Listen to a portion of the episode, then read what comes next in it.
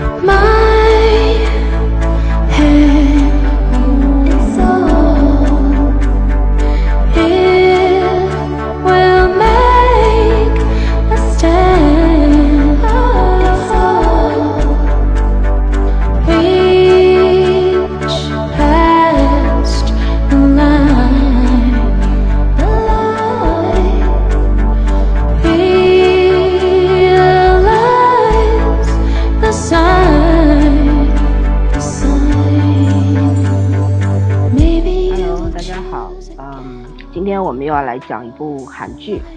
那么在讲之前呢，我觉得有有些话我想说，因为，嗯，昨天有一个朋友问我，他说现在这个 情况比较局势不太好，你们还要做韩剧吗？那我我就想了想，我回答他说，其实吧，这个事儿该抵制的抵制，该怎么样怎么样。但是我觉得永远不要忘记去学习别人好的地方，这个是我觉得这个这个才是好一个必须要保持的一个精神这个是我们一个大国的风度，嗯啊。不是，我这跟国家没关系啊，，这是我们这是个人做人的风度，嗯，对，就是如果别人做的有地方比我们好，对吧？起码嗯电视剧现在人家比我们做的好，那我们该学习的就是要学习。这个，嗯，不需要去去讲，就是把这个东西，嗯，形而上的讲的那么深刻。反正我们还是做好我们自己的事儿就完了。然后大家希望大家跟我们一块儿来保护我们自己苦心经营的这一块净土啊。那么我们今天要讲的 一部韩剧呢，叫做《金科长》，相信最近还是蛮火的，因为它 KBS 的作品，然后呃《太阳的后裔》之后，又一部创高收视率的作品。对，一路走高，对，嗯，可以说这是一部职场剧，因为，呃，它描写的职场部分还是非常值得探讨的。我们今天的重点部分还是会放在职场部分。但是呢，这部剧我现在看到十二集，因为它现在播到十二集，其实有点觉得有点后继无力的感觉，然后嗯，有有点跑偏了。那么我们，嗯、觉得主要的话题呢，还是会去讲一些工作这么多年的切身体会，也去聊一些就是这种大公司啊之类的啊、为什么？这其实就像今天圈圈在我们群里面说过一句说，啊，这些大公司的这些格局啊状况其实都差不多，不管不分中外。那么这个我们也会聊一下。嗯、那么我们就请圈圈把演职员表先介绍一下。嗯，好的。因为那个我们找同学有点忙，本来是大纲是他写的，然后他实在是没有时间去查这个，呃，整整整体情况了，然后我就大致查了一下，没有查很详细。他这个金科长是 KBS 今年一月份开始，呃，一月二十五号开始播的水幕剧的迷你剧，也就是每周三次更新。然后呢，导演和编剧我们都算是有应该看过作品。导演是演就是拍《Beautiful Mind》的那个张赫的那个《美丽心灵》那一版，他叫李在勋。啊、然后编剧是朴才范，就是《Blood》的编剧。Blood 应该是怎么说呢？具具惠善和那个安宰安宰贤呃算，是那没人个好。好医嗯生好像也是他编的。呃，对，就是算就是没人剧吧，这个算是这个编剧。然后，嗯，这是导演和编剧的情况。然后主演是南宫珉、南向美、李俊昊。然后这是两，还有一个叫郑慧星。嗯呃，应该大概的作品，我觉得南宫珉大家都不是很深，我大概介绍几部吧。南宫珉应该这两年算是很火，因为他出道就是算是演员出道的吧。嗯全部都是演电影和电视剧的。你看，嗯，那个从零一年开始演了一个爱情电影叫《爱的蹦极》，是正式出道的。嗯，然后零六年有一个也是精彩的一天，然后一三年演了个归演许许许俊，还有一个一四年的《需要浪漫三》。哦，对，这个我有印象。一四年一月份，他那个《需要浪漫三》，他算男主之一。然后八月份有一个《我的秘密饭店》，后来，呃，二零一五年十月演了律政剧《Remember》儿子的战争，而且是凭借这个剧入围了五十二届百想，就是艺术大赏部电视剧部门的最佳男演员奖。后来一六年那个让他成名的《美女孔欣》，他是得的，当时这个我记得当时好像这个片子，反正蛮多人给我提到他的，其实因为我对他不是很熟。然后那个一七年他又演了这个金科长，就是这是这是南宫珉的大概一个出道情况，然后演那个检察官就男二徐律的叫李俊浩，呃，他本身是算是一个韩国男男子团体 Two PM 的成员，等于是歌手、主持人、爱豆出身吧。嗯但是他也，反正韩国就是这样，他们很多人都是那种多栖的嘛。他一二年底拍的电影《监视者们》，首次挑战大荧幕，然后那个票房还是不错的。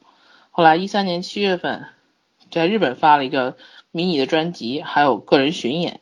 后来到十呃一五年的十二月十四号演了 TVN 十周年特别企划记忆。我我好像没看这个片子，但是我存的有。嗯，这是首次出演电视剧，所以金科长应该是他第二次演电视剧。然后那个女一叫南向美，南向美是八四年八四年的人，嗯，她应该让我印象很深刻的是，当年有一个狼和狗的时间，对对，狼和狗的时间是很有名，让他得的 MBC 演技大赏。这个奖不重要，重要的是当时他因为这个片子成名了。但是对他让我印象深刻的是《甜甜蜜间间谍，嗯嗯，我当年觉得这小姑娘很漂亮，然后一转眼都是孩子他妈了，现在也很漂亮，现在老了，嗯，就明显是老了。但这个我觉得她的这个年龄的这个感觉非常好嗯，她脸已经松了。啊。好，继续。哎，时光啊，不行，美女老了总是很伤感的一件事情。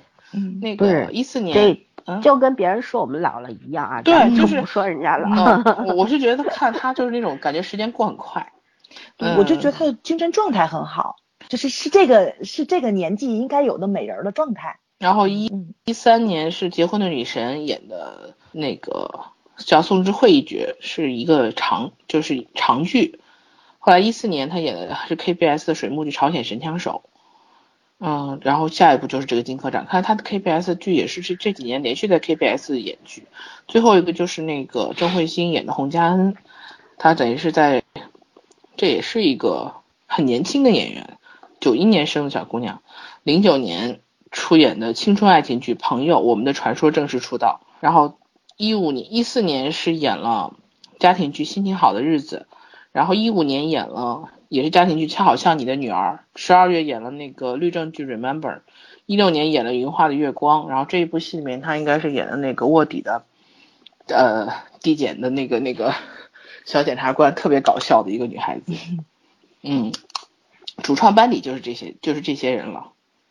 整个班底觉得还是比较年轻，但是，呃，目前我是看到第八集，第八集半，我觉得大方向没失控，但是就是我下午说了一句，我说他太点他的问题在于点到为止，嗯，嗯，嗯，看到十二集你就会知道他失控了，失控了，对，因为 因为是这样，就说在具体讨论之前，我想说一下为什么我会认为他失控了，因为嗯，就是有点儿潜龙嗯虎头蛇尾的意思，就是嗯。金科长他是一个那种地痞流氓式的嗯数字天才，对吧？就是一个嗯。做假账的大师，嗯。上来那两集就是已经是把他这个人物给立起来了，对吧？对嗯。他是一个讲义气的，然后内心呢有正义感的，但是表面上又有放荡不羁的一个特别怎么说，就像混日混世太保的那种那种感觉、嗯，对，啊。那么他进入了这个 TB 公司之后，我本来是比较期待，我第一第一下来我就比较期待他能够做点什么。但是呢，后来因为其实一个混江湖的一个小混混和这种正规的正规军相比的话，我觉得其实是有很大差距的。因为毕竟这种大公司大企业的这种这种里边的这个错综复杂的这个对吧，财务账啊，不管人事账啊，呃人事关系啊，都是很复杂，他估计也应付不了。那么后来他。呃，屡屡战屡败，我觉得，而且受控于他人，我觉得这都是很正常的。那我很满意。嗯，但是往后走的话，那这个很多，我看到豆瓣上有人写，这是一个屌丝逆袭的故事。我觉得没有逆袭，没有逆袭。他他是个屌丝，但是没有逆袭，正因为他没有逆袭，我才满意。他逆袭了，我就不要看了，你知道吗？我最 最讨厌的就是废柴流的故事了。一个废柴突然就牛逼了，我觉得这就是天方夜谭。对不起那些所有每一天都努力的人。对，就是这样。然后呢，呃，然后没想到就现在我从第十一集开始，我就有点不满了。就前十集都 OK 的，第十一集开始，他不是掉到第十集的时候，他那个账，呃，他那个事儿失败了吗？对，拯救那个 TB 物流公司，他失败了，然后全组人被解散，然后分到各个部门去了，然后。没想到突然给他找到了一个什么文件，然后小小卧小卧底那小姑娘女二又给他一个呃文件，然后他又拿去给会长看，然后挽救了这组人，人又回来了。然后这两集我就不知道他们在干什么。你回到岗位上你就去做正事嘛，对不对？前面一个拯救 TQ 物流这事儿还没完呢，就莫名其妙就没了，你知道吗？然后就开始他要去搞一个 T，要去整那个 TQ 零售了，因为，呃，是叫什么来着？那个那个那个那个徐律，对，徐律说要去那边做代表了，去零售做做代表了，所以他要去，我就搞到最后怎么变成男主男二这个两两相斗了呢？这是个职场剧吗？对呀。你你你要去对付的难道不是？比方说你你如果是站在代表这一方的，你难道不不该去帮助代表去把这个公司给抢回来吗？对吧？哪怕你自不量力或者怎么样，你去努力，我 OK 啊。然后或者是说，你知道这个，你既然看到了这个假账，然后 TQ 物流的这个所有的账务那个流向都是在公司里边，你咋不去查呢？你明明知道有两个人，你怎么不去查呢？对。你就盯着男二，你不有病吗？我觉得，尤其不知道公司这个样子不是男二造成的，对吧？是因为公司制度有问题，才会把男二这种人招来。然后呢，他是一个灰色地带的人，但是你说他特别的怎么说呢？没有底线也不是。其实真正有问题的是这个公司制度，你应该直面的是会长，对不对？就是就是你既然已经是代表的这个这个人人了，对吧？已经站队了。那你就去好好把这事做完不就得了吗？嗯。哦，你莫名其妙到那个十二集结束的时候，他跟徐律说，他说我我就是要把你的前程给弄断掉，就是你 你干什么我非不让你干，我要把你拉下马，我就觉得特别莫名。嗯。然后这个剧如果有二十集的话，你胡闹一下也就完了。你一共才十六集，还剩四集，你到底要干什么？我就觉得，我我而且我这我刚晚上那个。就是在在在那儿翻东西的时候，翻一些资料的时候，我就突然在想一个事儿，就是在想为什么这个剧它像那个收视黑马，它这个收视率越来越高，越来越高，我就不不明白韩国民众到底看中它什么，而且就是十一十二集它那个收视又创新高了，不是，嗯，对，它一路到十八点多了已经。对啊，我就我相当厉害，我就我就研究了一下，我觉得韩国人还是。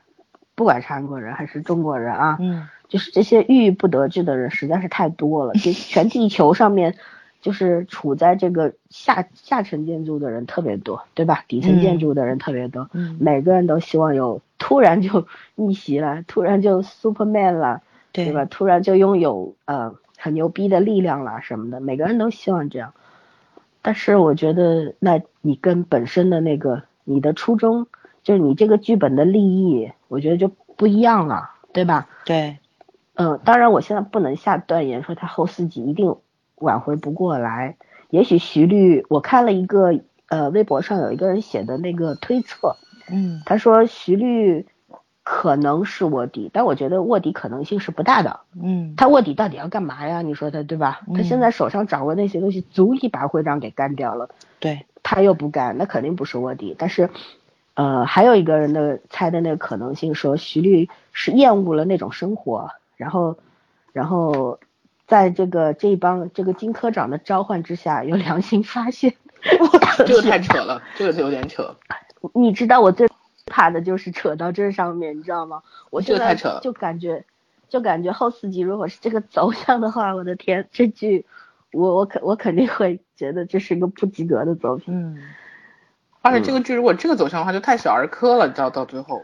那你知道现在你再往下看，你你会有这种感觉的，真的是我我现在被就说就没看这个微博分析之前。我就觉得好像是这个走向，然后人人家也这么看的话，我就觉得好，不是我一个人这么想的，因为本身是一个挺好的一个一个基础，哎，怎么说着说着就说成这个样子了？我也是不明白，你知道吧？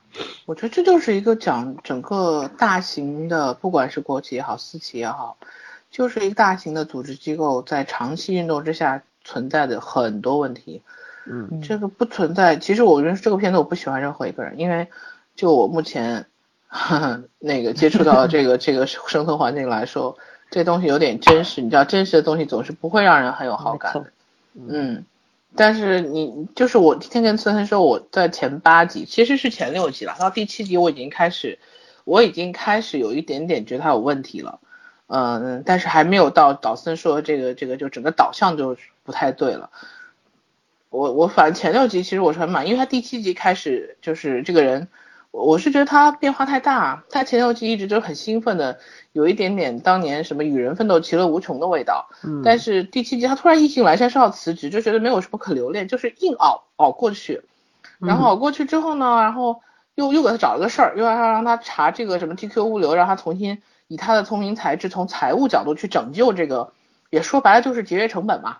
就是节省不必要的开销，然后把它赤字扭过去，然后又变成了励志剧，那，我就心想，我说这个东西，而且特别傻，就是一群财务科的人，然后你你你老板给你交了一个任务，然后让你去，就是说，呃，把这个公司就说了从成本上面去把这个公司去挽救回来，那你一群财务人员你不去啊，从财务报表上分析，因为都是专业财务人员，然后你跑一群人跑来做那种企业。计划建设的那些东西，就是策划呀什么的，从这个角度去分析这个这个这个呃 TQ 物流的问题，就已经很扯了。而且从头到尾其实一直在渲染金科长是一个数字天才，是一个财务就是财务上的天才，但是没有体现对吗？没有一点点的体现。我说这个这个水平呢，就是说你你在前面两三集这样骗一骗大家就算了。你整个已经到第六、第七了，甚至看到第八就没有提到一点点专业上的东西，除了个别名词啊，那名词随谁查他都可以的啊。然后我就觉得这个剧就很奇怪了，其实，但是我还是说他前六集说的也写的非常好，因为我前六集写了很多很多东西，就是你你 你如果有这样的生存环境的话，我跟你讲，这个金科长其实我我身边是有类似他这样的人的，嗯啊，你不能说他是个好人坏人，你但你一定知道他是个聪明人。对，有他的生存法则。对，而且怎么说呢？嗯，我现在找人家说那个乱拳打死老师傅，这种人反而不会出这种错误，你知道吗？其实有的时候职场上真的发很怕这种像女主这种天真单纯的笨蛋。没错，没错，没错。然后就是 热血热血女青年，最后这个成事不足败事有余。女主也就是在韩剧里面，我觉得现实中她活不过两集。因为韩剧里边主要韩剧还是正向的，所以她一定要。对吧？这样的人物，对对对，我们不是有一句总结吗？说看日剧的话让你认清现实，看韩剧的话让你活在梦里。活在梦里是国剧，现在国剧都是穿越型的，一弄找的那个不知道哪个续太的剧了。对，尤其是我比较可惜在那个就是已经这个怎么说呢？就是呃。徘徊在生死边缘的这个李科长，对吧？嗯，其实他的那个真正的这个怎么说呢？就是，呃，他遭遇的他的那个人生遭遇到底是怎么回事儿？是因为咱们到看到现在为止，觉得应该是会计部跟他们财务部是分开做报表的，做这个财务管理部吧？对对对。然后说，如果说假账都是会计部在这个完全受理的话，这个李科长是怎么接触到这个假假假报表的？如果说他能够接触到的话，他可能是去了一个金科长，对吧？金科长的一个这个怎么说的工作，就是他其实是专门来做假账的。所以我觉得他到现在为止，这个李科长的定位不清，然后把这个金科长愣加进来，加进来之后呢，他又没有去做李科长的工作，然后。然后这个财务部的其他人跟他这个工作又没有融合性，他带个他在这里面，我觉得很奇怪的一点就是他没有做任何事情，工资却照领，这是很让人羡慕的一件事情。然后还我还要就是，当然我们我们不会只吐槽，你等会儿会谈一些好的东西，就是我还我想再谈正先吐一下，先吐一下。就觉得就是我呃我我是比较就说有既然有人说屌丝逆袭的话，其实有一点是符合的。你不觉得这个金科长莫名其妙就被这么多人爱戴了，到处有人神助攻，对吧？那那个小卧底怎么就突然看那么顺眼呢？对啊，跟跟崇拜偶像似的，对吧？然后那个你看呃，就他说他什么意识救了个人，意识什么的，嗯。这东西其实就是你你比方说你学了一次雷锋，但这是很快会被别被别人遗忘掉的事情，对吧？你不能说因为我做过一件好事儿，然后所有人都很崇拜我或者怎么样，所以所以都青睐我，都帮我，这个是不成立的。然后因为这是现实世界，对吧？嗯，好人也好，坏人也好，都是很快的被人们遗忘掉的。然后你看他办公室里边这些人，我我更加不明白。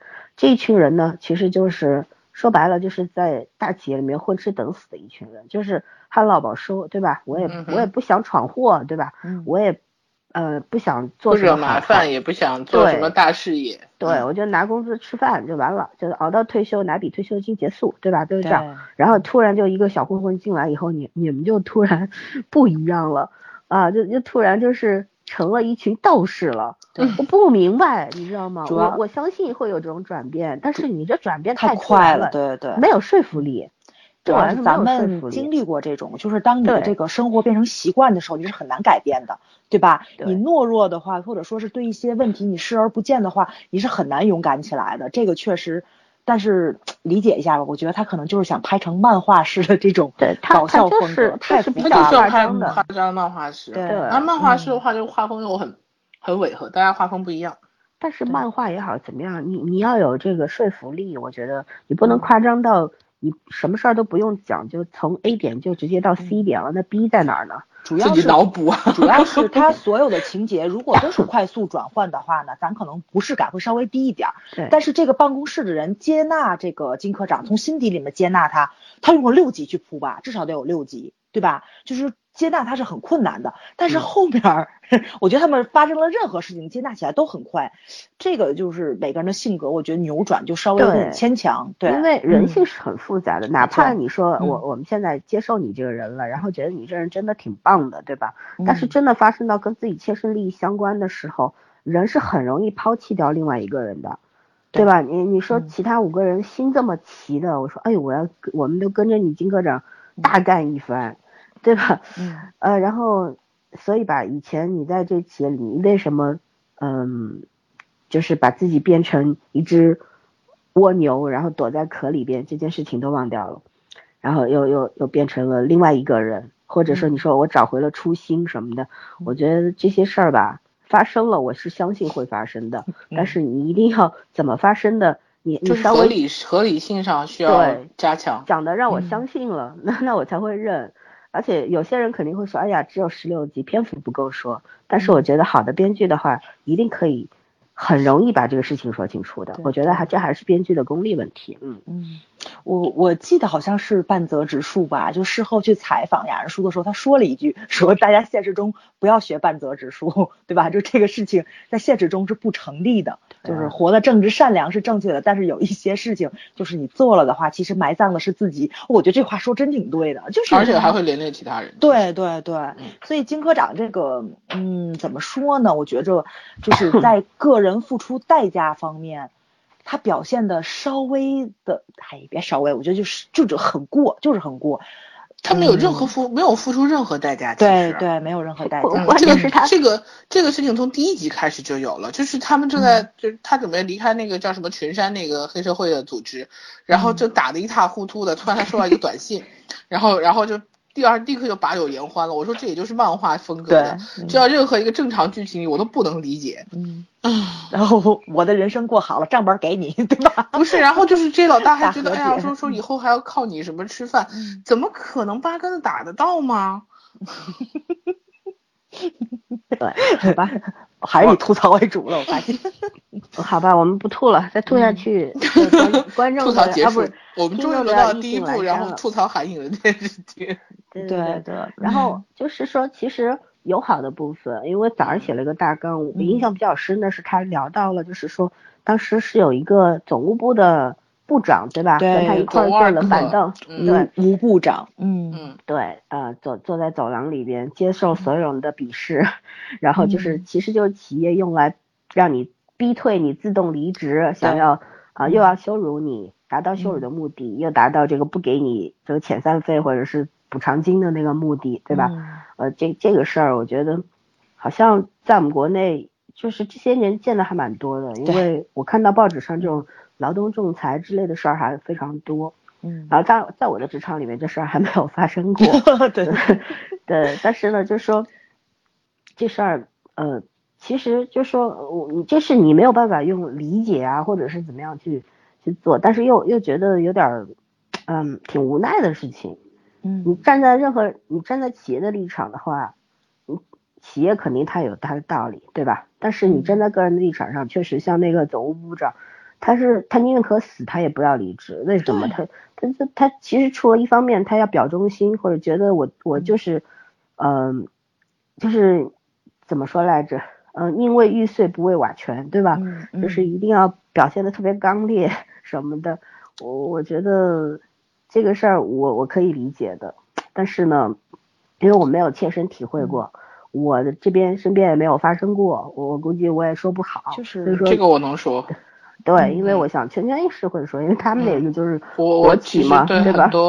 很多这样东西，它这个里面没说前六集，我觉得没有地方，就是除了我刚刚个别槽点是确实有崩坏，但是在职场环节上没有太大问题。对对对，就是其实我因为剧里边讲的也这方面讲的也，它主要还是要在夸，就是说做对夸张，对，嗯，对，两两两个人不同面对不呃同样的状况，怎么去有不同的那种处理方式，对吧？因为个人的性格不一样，对吧？但是呢，我觉得。呃，主要还是在突出这个金科长的这个 这一身痞气，对吧？他就是，但但是我觉得从一个正常的角度来说，我觉得他有点刁民作乱的感觉。对对对，小人物就小人得志的那种心情。嗯嗯，你们都有，你们那边都没有，不知道你们在单位有没有碰到这种人？但我我身边真的有跟金科长很像的人，因为我很像的人，因为我大部分私企嘛，就是合得来则干，合不来大家就好聚好散，对，几乎没有撕破脸的。所以就是说我为什么说这个是大企业的问题，而不是国企的问题？因为你像，你像韩国是没有国企的，但是像他们这种就是这么巨型的，像巨无霸的企业，它跟政府是有千丝万缕的瓜葛的。对，啊，其实政府就是它就是保护伞，嗯，也是民族，也是也是国家形象，嗯嗯，所以其实很很多情况上是跟中国的国企是相似的，尤其是老国企，嗯，因为你看它还有一个这种。呃，什么叫什么市来着？就是等候室，专门专门羞辱人的，然后有等候医室，对吧？医室是一个不是不是，就是他们专专门有一个部门，就是那个女的整天惩罚这个伦理伦理什么伦理室室长。对，我就觉得 这这个设定，我不知道真实的韩企里面有没有啊？没进过韩企不知道，但是有点像我一开始教导主任。对对对，我一开始的我误会它可能会是一个类似于工会的东西，后来看着看着不对呀，嗯，对吧？这就是帮老板专门干坏事的人嘛，对对，监察组织嘛，对吧？对，监视员工的，嗯嗯，哎呦，这企业化这四个到这儿被彻底糟蹋了。没事，我们糟蹋字儿也不差这两个。啊，估计就是那个代表，就是那个张代表他在位的时候。这种东西都是没有没有的，对，是这个会长上来之后，但是呢，你要说，我觉得你要从商人的角度来讲，啊，我又觉得这个这个会长，就现在的这个在位的会长这个人，在商场上会更多一点，然后他的生存的能力更强一点，要不然他老婆怎么把被他给弄下位的呢？对不对？我还想有个槽点，像我不知道到到后面会不会崩坏，就是这个前任会前代表嗯张代表，他这个我我真的觉得他他是这么圣母吗？就一定具体的设计的很圣母吗？他是为了家族企业，他不可能的，因为我觉得，就是说你就虽然是他爸爸创立的一个一个嗯那个公司，但是毕竟他现在是跟她老公他们俩是一家，他无非就是为了争权夺利而已。嗯，你说他就是为了这个实现员工的这种什么所谓归属感啊，员嗯工这个正直性啊，我根本不相信的，说实话。对啊，咱咱咱抛出开十二集嗯还是这样。对，咱抛出开他圣不圣母的这个问题，咱就从这个怎么说，从人性的角度来说，如果说咱们作为股东的话，像张代表这种把大部分的利润都分给员工了，你是想要他这样的人做会长，你还是想要朴会长这样做的会长？他把大部分利润分给我们股东了，就是就是说，从我个人利益上走的话，我觉着作为一个会长，可能账面上面张会长更干净，但是朴会长是让我既得利益最高的人。我身为股东，我肯嗯定是只就是经营者。首先，这个企业是要有盈利，就是这个企业嗯是要正常健康的存活。其次，我要奋奋斗我的既得利益。那如果两个同样情况下，我肯定是选那个让我既得利益多的人。对，没有什么差别对对，其实我觉得嗯。这些股东大部分都是睁一只眼闭一只眼，他知道朴会长耍的手段，但是现在就是你如果说这件事情没有爆出来，张会长还是没有办法上台，所以说现在张会长就是就是你说的嘛，说白了他是圣母一下，就其实根儿里边他是还想把这个权力抓到自己手里，我公司我想怎么样去去走这个形式，他要说了算，其实就，是权力所以我说女主才是傻白甜嘛。嗯因为社会是很现实的。对张慧张代表怎么下去的？是因为她老公在跟身体不好身体不适得了不治之嗯症了，对，她不能够经营了。那股东肯定会觉得，董事们都会觉得，哎呀，你你这个在位的话，我们的利益就受到损害了嘛，嗯对吧？你你我们就把你给投下去，就是这样。然后，嗯、到十二级为止，代表还是这个鸟样。但是呢，我我必须要说一句啊，就是就是就是说，嗯，我觉得商人这这个事儿吧，你不管这个社会上我们现在新闻里面看到什么，哎呀，慈善家呀，赚了钱都给别人什么，但是我不管你，你当慈善家，那是以你赚了钱之后你的你怎么去处理钱的问题，但是你累积你的这个财富这个你的对嗯你的财富的时候是没有什么干净可言的，对吧？做生意就是啊，从零到整的，就是一个利润的，过程对一个利润的积累。嗯，对，你要你要知道善用规则，对吧？然后怎么钻空子什么的，没有一个商人手上是干净的。你说我是干干净净做生意，那做不成的吧？我就说你卖个大饼油条，你都要去想想我这个油怎么用什么油省点便钱，降降低成本，对吧？你何况经营这么大一个企业，呃，我印象中啊，以前看 OCN 的片，就那个神的测验里面，其中有一集就是就是类似于这种就是操作工，也是大企业操作工，他所有的操作工都是智障人员。嗯，然后第一好管理，第二呢就是方便正常人管理他们时候实施一些犯罪。然后还有就是，如果说企业大部分聘请这种员工的话，其实政府给他会有很多补助。对，有补贴，免税会有对对免税之对类的，对对，嗯其实是方便他们去做假账的什么的。所以这个东西你往根儿上去查的话，每个企业都没有干净的。就是像一些慈善啊，说白了，其实也是一个洗钱的过程。哎，不不不，嗯话不能这么说啊，就是 我又想起来 ATM 机里面不觉得三个熊嗯孩子把洗衣粉水倒到 ATM 机里去围观怎么洗钱，笑死我了，太有想象力了。咱不能说什么洗钱不洗钱的，不是这对对对对，不是这事儿，就是是人家嗯就是赚了钱了，对社会这叫合理避税。对对对对对对对社会对做贡献嗯也行，对吧？反正嗯不管他到嗯底怎么样，他如果能够把这些钱拿出一部分来造福人群的话，也是也是有功德的，对对吧？嗯不不用把别人一棍子打死嘛。嗯，对对，但是但是，所以说这个剧里边吧，有一些角色，我觉得几乎没有什么角色是真正立立得住脚的。嗯。反而我就觉得男二徐律这个角色我很喜欢，因为我觉得就是说他算是坏人里边的一股清流，他他不像那个常务对吧？嗯。整天他那种特别特别老套、特别通俗的坏人，就嗯。找黑社会整你啊，没事儿就对吧？撞你啊，或者是打你啊，把你弄残啊什么的。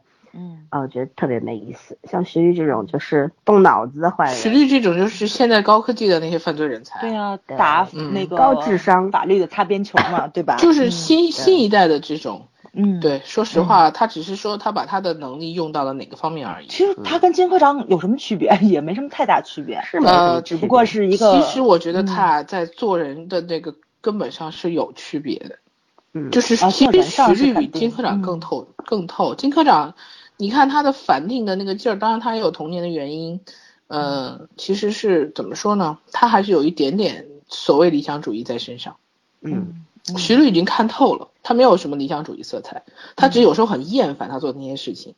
对，因为在十二集里面，他不是被常务找的人给暗算嘛，然后后来女主经过的时候就就就是这个阴差阳错的救了他，然后女主就说说你为什么要这样，就是觉得你这个人好像不应该这样啊，给他洗脑子了。然后徐玉就说，他说我一直是就说总觉得一直在领先别人，因为他本身就是一个在学校也是特别对。年纪很小，但是在这个司成绩很好法界嗯。很牛，做事儿什么的，领导看到他就是因为他是实力碾压众人的这种，嗯所以领导看他也是睁个眼闭个眼的。然后呢，嗯、他就跟女主说，我就习惯性走在人家前面了，本身领先一步，我后来就领先了两步、十步了。然后你再等，他说等我清醒过来的时候，往往后一看呢，就这事儿已经改变不了了，已经习惯了。人就是进入一个模式之后，你让他扭转，除非发生特别大的变故或者怎么样，他才会变。对，对吧嗯？然后我觉得他肯定也比较享受这个过程，或者他也有什么苦衷，反正他就，嗯，对他跟女主说，就是意思就是，嗯，反正我就这样吧，以后如果我还做什么事儿让你不爽呢，啊、你也理解一下吧，然后他就走了。我是比较心酸在就是他在辞职的那一天，他那个后辈。对吧？虽然说年纪比他大，但是他后辈的那个人去找他的时候，他跟那个后辈说的那一番话，说的是就是那个后辈说你你你这么牛逼，对不对？就是说你为什么要辞职去大企业去干这种事情呢？就是原来你打击的就是这些人。然后徐律当时不就说了是，就是说啊，就是因为打击了这么多多年，发现大家都一样，都一样，干嘛这么执着呢？关键是你打击了也没用，没有，对他他那个话说的意思是说，哦，你是说那些企业不干净，那我们这儿就干净嘛？那意思就是这样。我就说就是说，说我与其做个什么虚伪的人家，不如正大光明做个混蛋。嗯对，反正我的理解是，其实是虽然说他领先了大家很多步，就即使说是他把这个证据、他的能力全都拿出来了，但是他发现他还是没有办法撼动这个集团，或者说对抗这个组织的时候，这个时候其实是怎么说呢？他就是就是老三说的，他嗯对他彻底看透了。嗨，我费那么大劲干什么呢？就这种感觉。对，我问一下你们两个，嗯徐律到后面没有交代过他身世吧？没有交代过他背景到身世吧现在都？估没有估计要嗯往后吧。所以我一直觉得这个片子里有一个潜在的横向比较，就是那个金科长呃徐律和那个会长儿子，嗯他们三个，因为现在除了徐律没有交代他成长环境背景，但是金科长和那个会长的儿子就是已经交织在一起了嘛，他俩的那个人物人物的关系上面，而且都讲了父子关系这方面，就是有时候你会觉得他他没有去强调，甚至连写都没写，但是你能感觉到都是在对比这个年轻一代，但是因为你的起跑线是不一样的，但是我觉得这个编剧最大的问题就是他，嗯、怎么说？没有写到底儿，就是你说的，他总是卡在一半儿。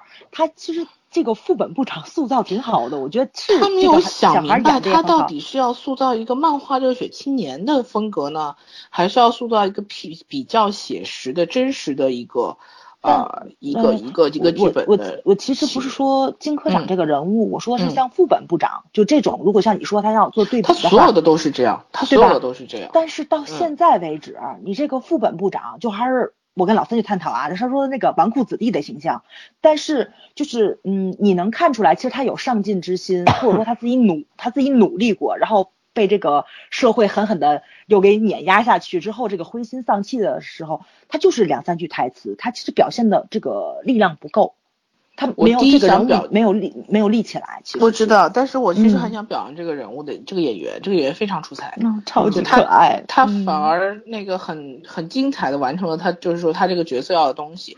我我是说前面就是说我为什么这三个说那三个人有个横向的比较在哪儿，就是他没有刻意去强调这三个人怎么怎么样，但是因为就是说家庭出身不一样，成成长经历不一样，然后这个富二代你可以看到他的生存环境其实是就是周边，就是父母这种环境啊，包括他的那个周围都是属于天天就是勾心斗角的，但是他就是属于什么心都不用操，然后呃活得很潇洒，当然也也会碰到克星，但是整体来说，就是你犯了错，明天早上照样睁眼还会有人呃帮你帮你兜着，但是你看徐律就是属于天生天分很好，一路走来也很。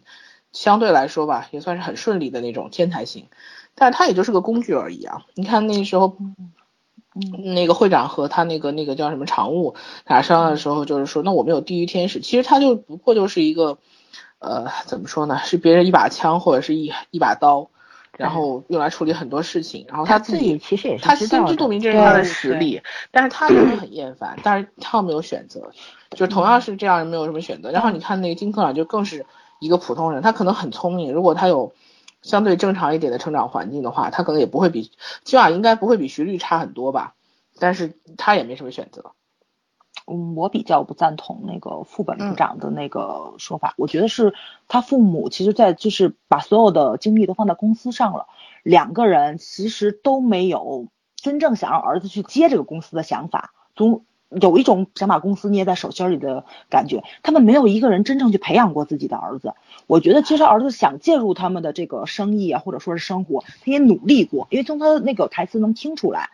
但是呢，就是说他我我想帮忙，但是我帮不上，就两个人从来没有给没有给过他机会，只有这个说你干得好，嗯，当然他也没有干好过，因为他他确实没他没有这个成长的这个怎么说这个能力在里面。然后呢，只有谩骂、羞辱，或者说灰心丧气。所以我觉得他现在成长到这样子，我觉得这个男孩还是比较单纯的。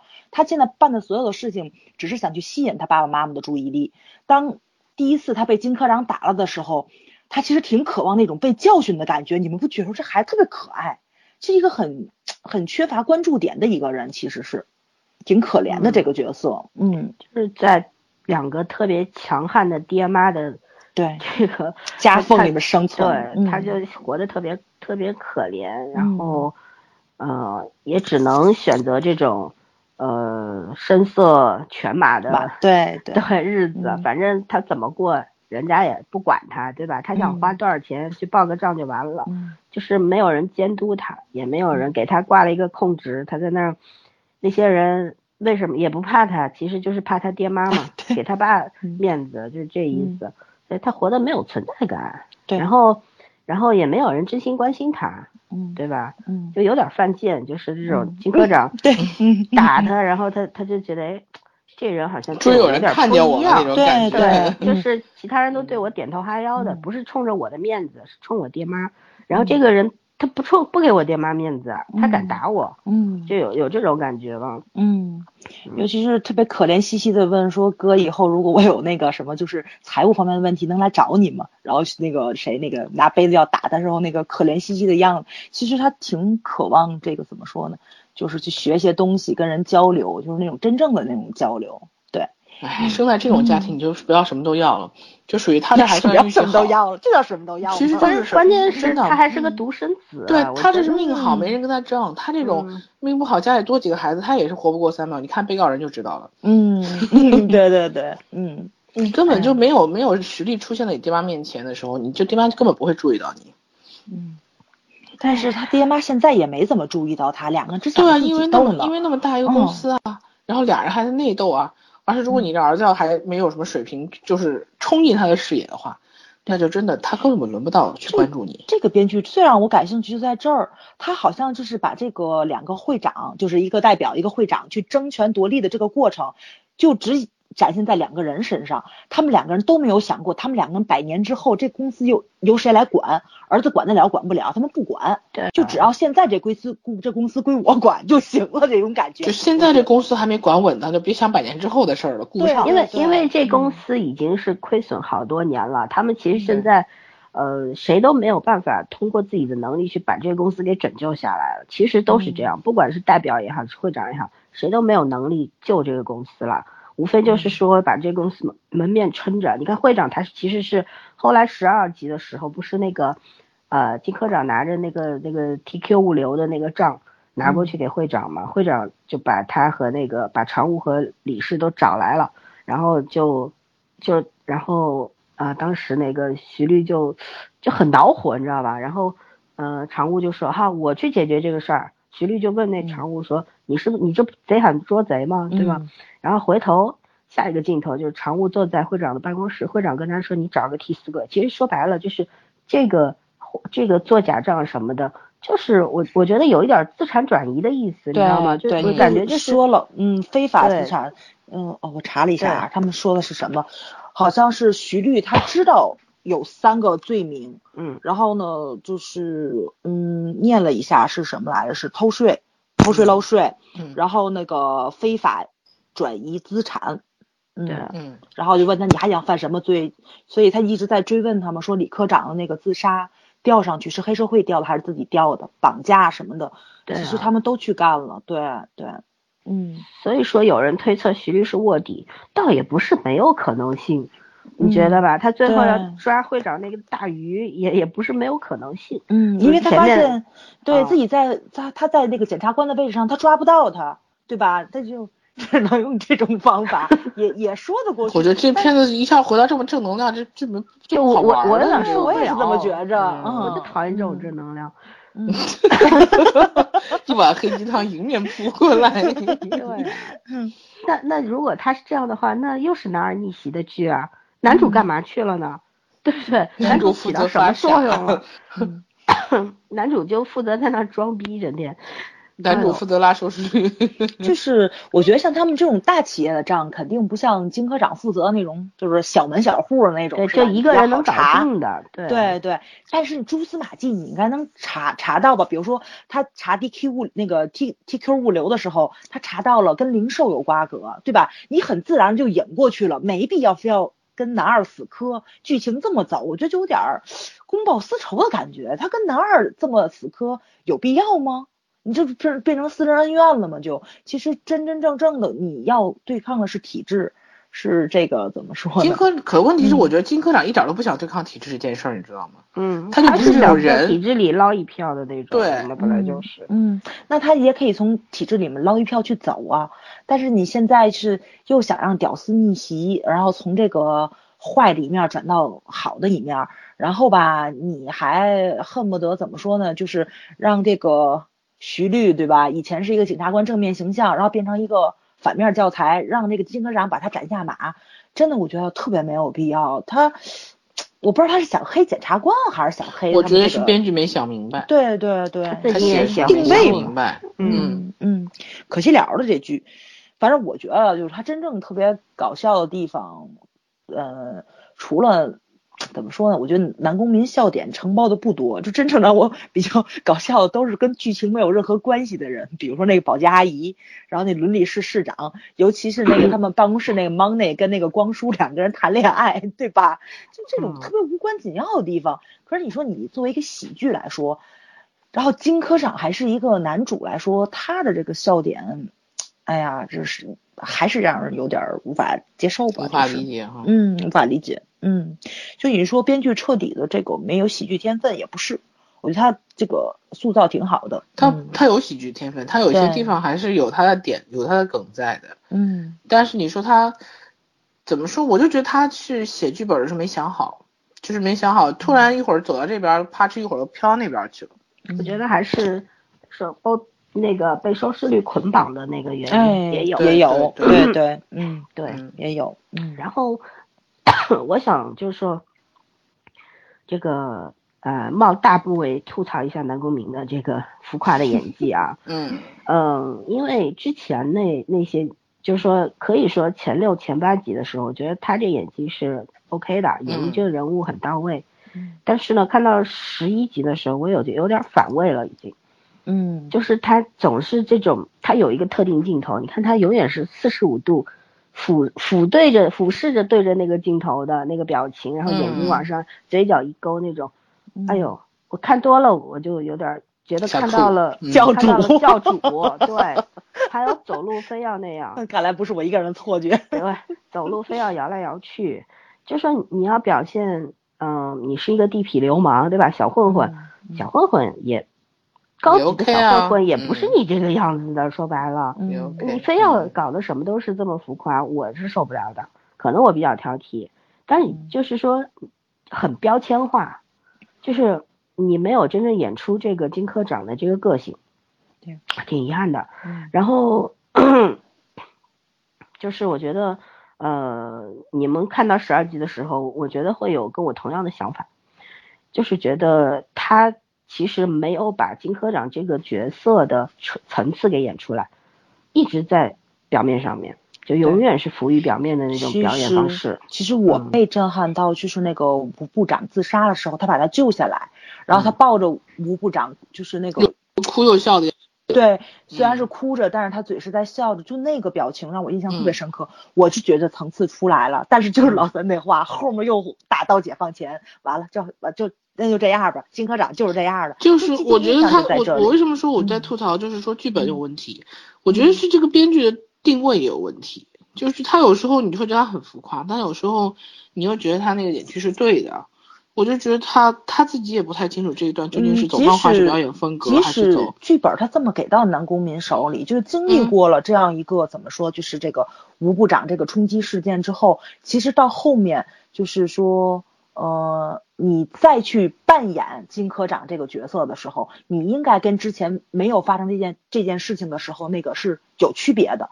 同样的搞笑风格，你应该是有一个怎么说呢？一个裂变呢，或者说是不一样的地方。但是，嗯，它既没有一个跃升，就比原来更更更过分，也没有比原来怎么说呢更好弱化，对，嗯就跟原来一模一样，对吧？那我没有看到后面。但是我就觉嗯得这个剧本经常让我觉得他这一段本来是一个很严肃的设定，然后突然走一个很搞笑的路线，然后过一会儿又一个搞笑。对啊，然后我就我就不知道这个是到底因为什么。就像他如果像立沟汉那种演法，OK 我也能接受，你嗯就始终是一个漫画风格嘛。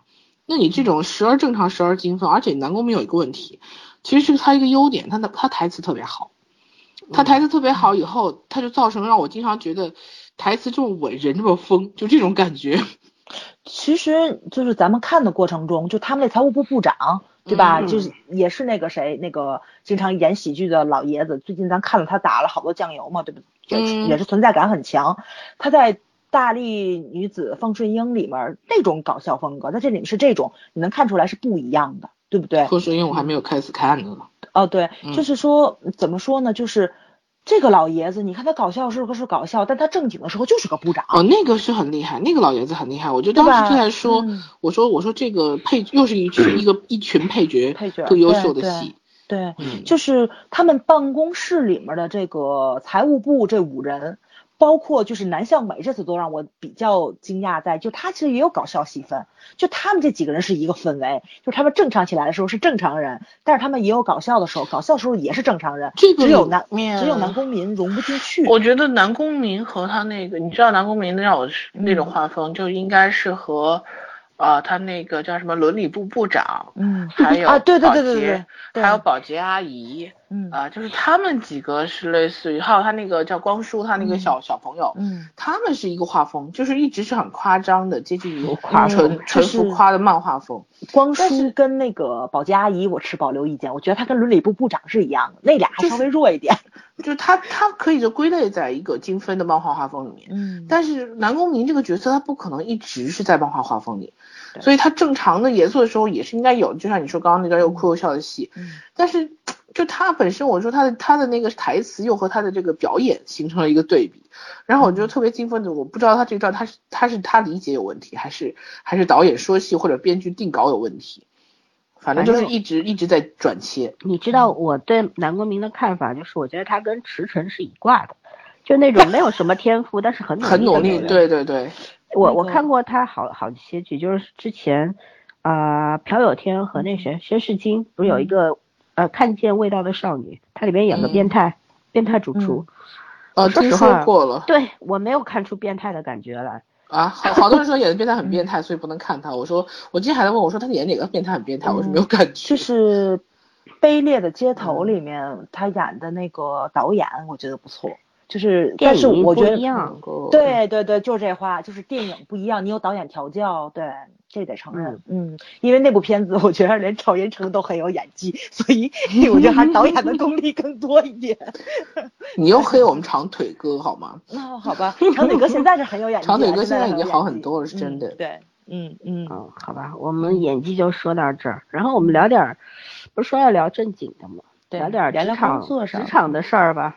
嗯。呃，因为因为我也说了嘛，我的职场比较简单单纯，嗯。呃，然后你们肯定因为一个是圈在国企里边，然后反而是私企，嗯，我觉得你们的发言权比我较们好歹是企业，嗯，是是是嗯嗯。啊，对你你们可以聊聊你们在职场上碰到这种类似的事儿啊，或者一些奇葩的事儿啊，对吧？给大家讲讲也挺好的，可能跟有些跟剧里面相似，也可以结合起来说嘛。嗯嗯，我简直人生人生一大一大坨都混在这这个剧里头，好吗？你先来，你先来，我我我还好，你要短的话你先说。其实我这个随便都是点，我这剧里面真的抓到，就是前八对我来说随便都是点，嗯笑死我了。这个怎么说呢？就是聊聊自己吧，我就是别吐槽别人了，说说自己。就是这个女主，对不对？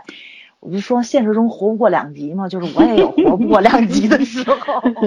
啊，你安安生生的活了好几集，好几十好几百集，自己没就事儿。是怎么说呢？就是以前就是愣头青吧，就是刚干这种类似于服务业，因为我呃以前其实是在实验室里面工作，不接触人，我就是接触数据、化学实验就可以了。接触瓶子，当脱，哎，对，当你脱离开那个比较单纯，就是跟人打交道比较少的这个时候，没有什么冲突的，我就转行了嘛，就跟跟人打交道，这是一件非常可怕的事情。就是有时候就是很简单，就现在想，当时怎么就这么转不过这个弯儿来呢？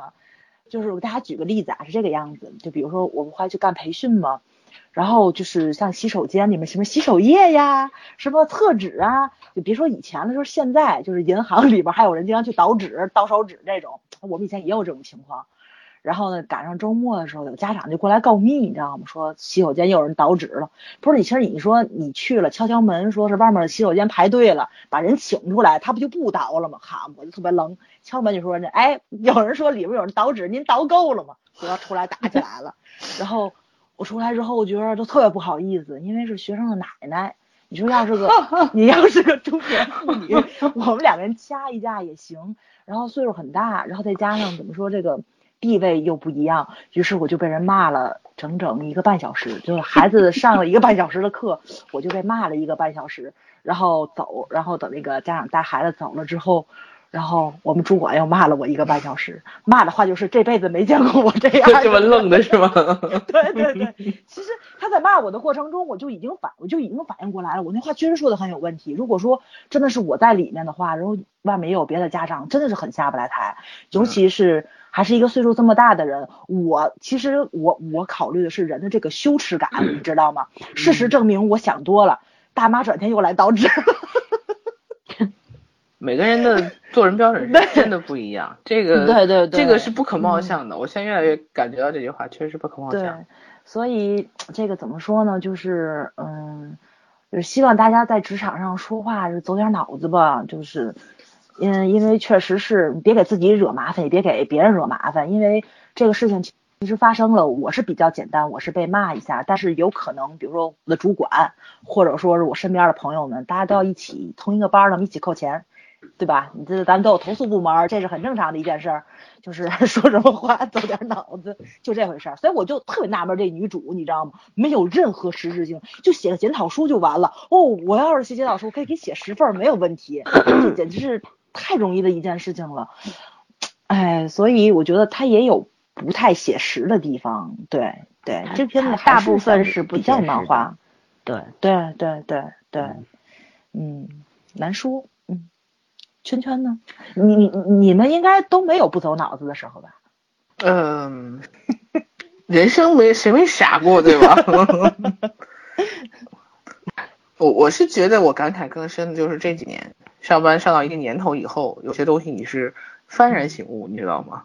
就是你可能之前你也会觉得那样子不舒服，或者是哪里不对，但是你不会去呃去去想，就是不会把这个事儿倒过去去想。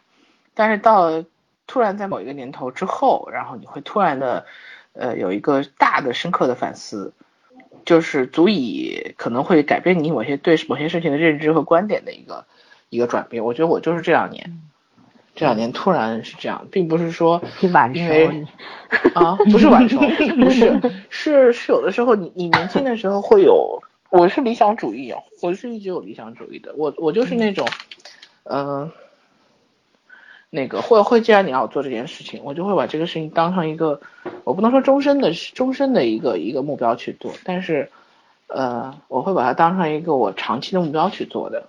但是后来，嗯、慢慢的就是说你你碰到过打击，然后你经历过事情，然后你因为因为有我我觉得我前面六七年上班的重点的精力是在事情上，我没有把精力放在人上面。嗯而且我是我是不惹事的性格，所以一般来说呢，你不是把话放到我脸放在我脸前，我是不会去计较很多东西的。我觉得这个事情只要我自己做满意了，那有些中间过程的利益上的东西，我都可以视而不见。因为大家每个人可能就是要求不一样嘛，嗯嗯嗯，但是这样你就是慢慢的开始，你开始懂，就是我我为什么觉得南宫珉这个演的这个金科长是一个非常非常真实的人物，就是我身边有跟他很性格上很相似，但是是就是说境界上，因为因为这个编剧毕竟他是一个修好的人物，他还要给这个人物留一点点大家怎么去喜欢这个人的一个点，就需要还留一点点他的善良啊，他的单纯啊，他的理想化，就是他为什么非要去丹麦。因为那个地方是个充满童话的世界，就是他在保留他内心的一点对世界的幻想。但是真实生活里的人是不会这样子的，真实生活里面的人呢，可能做事的方法、脾气，甚至尺度都跟他差不多，但是目的完全不一样，目的就是生存。嗯嗯，因为呃，而且包括里面，你看，我今天在记得那个。你看他那个那个叫什么？就是里面最不招人喜欢的伦理师的视角。嗯他不是有一集就是打扫卫生，他摔了一跤嘛，嗯就是在门大门口咵摔了一跤，然后呢，就其实所有的人都在都在嘲笑笑他，嗯对，但只敢偷偷的笑他。其实，但是大家只敢偷偷笑他，没有人敢敢堂而皇之指着他笑他吧？都是背后悄悄的捂着嘴啊，嘴很夸张啊，但是没有人敢当面笑他。为什么？这就是很现实的职场。嗯因为他的职位比你高，这就是，就是你就算认为他，你说这事儿我也干过。你干过我就不知道，我们可能很多人都干过，就是其实你笑完你会很感慨，为什么他他也知道自己出丑了，但是就没有人敢当他面笑他呀？不，我是说当着面儿 笑，我干过。你这孩子真的不太走心好吗？你没有被灭掉也是幸运的。对啊，你也确实应该活不过两期才对。所以我说了，女主根本就不可能嘛。就是啊，所以，呃，所以我就说，没有人，其实你笑完之后，你会觉得没有人敢当面嘲笑他，为什么？因为他职位比你高。嗯，对你老板手他他手里有权啊，对他说了你，他他决定你的生死存亡啊。嗯，就是这种这种企业，就是国企还好一点，但是国企不管怎么好，因为为什么就是像那个吴科长，他宁可去跳楼，他不愿意去辞职呢？